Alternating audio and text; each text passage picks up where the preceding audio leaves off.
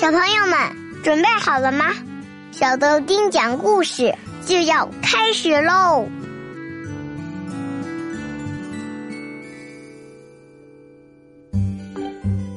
大家好，我是小豆丁丁丁。宝贝儿，今天的故事叫《森林里的万兽之王》。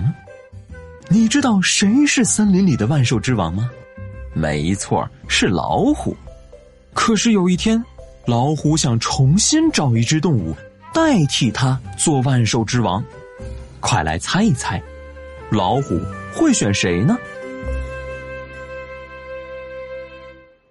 在一片茂密的大森林里，老虎想找一只动物代替它做万兽之王，于是他把所有的动物们都叫过来，对大家说：“我老了，不能再做万兽之王了。”从现在开始，你们轮流来当万兽之王，每只动物当一个星期，谁做的最好，谁就是森林里的新首领。动物们一听，顿时欢天喜地，炸开了锅。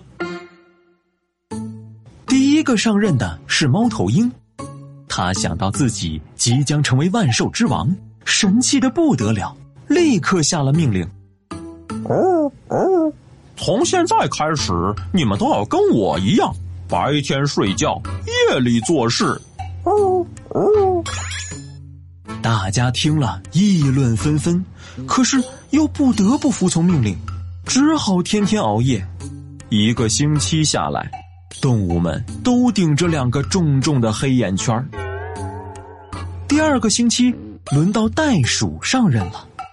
嘿嘿，从现在开始，你们都要学着我，噔噔噔，跳着走路。听了袋鼠的话，大家直摇头，可是又不得不服从命令，只好闷着头练习跳高的本领。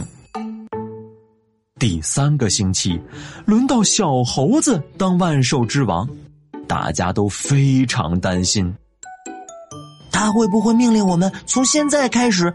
都得住在树上，天天抓着藤条荡来荡去呀。嘿，谁知道这小猴子只说了一句话：“从现在开始，你们大家都按照自己的习惯的方式过日子吧。”话音刚落，大伙儿立刻欢呼起来。老虎见了，笑眯眯的说：“不用再往下轮了。”我郑重的宣布，从现在开始，小猴子就是万兽之王了。宝贝儿，你说，小猴子为什么能当上万兽之王呢？快把答案发送到微信公众号“小豆丁讲故事”吧。截止到今天，读书月活动的第一轮答题就结束了。我们将选出一位幸运宝贝儿，送出精美礼品。